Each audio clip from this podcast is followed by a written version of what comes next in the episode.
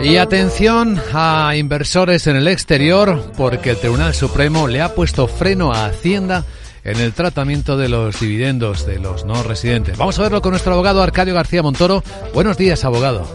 Buenos días, Luis Vicente. ¿De qué hablamos? Pues dice hay que practicar esa retención a cuenta del impuesto de la renta de no residentes, por ejemplo, en el reparto de dividendos, ¿no?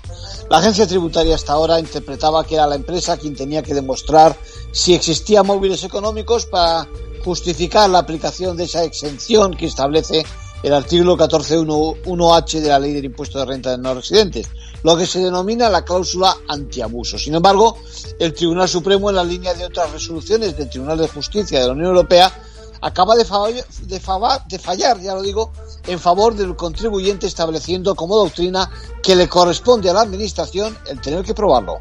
Cuéntanos cómo son los hechos de este caso que ha llegado al Tribunal Supremo. Pues fíjate, la, la, agencia tributaria inspecciona a la sociedad filial residente en territorio español y practica una liquidación porque sostiene, sin demostrarlo, que la empresa no tenía motivos suficientes para constituirse, pues eso, una matriz en, en, en Luxemburgo.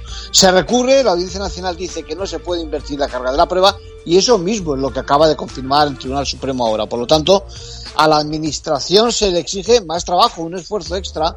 Tiene que informarse de acuerdo con los diferentes convenios y con la directiva de intercambio de información. En conclusión. Pues la pelota está en el tejado de la Administración Tributaria. A partir de ahora habrá de probar los presupuestos de aplicación de esa denominada cláusula antiabuso y no en el contribuyente, que no residente. Eso es. Como es de derecho, hay que demostrar la culpabilidad y el contribuyente no tiene que demostrar la inocencia. Gracias, abogado.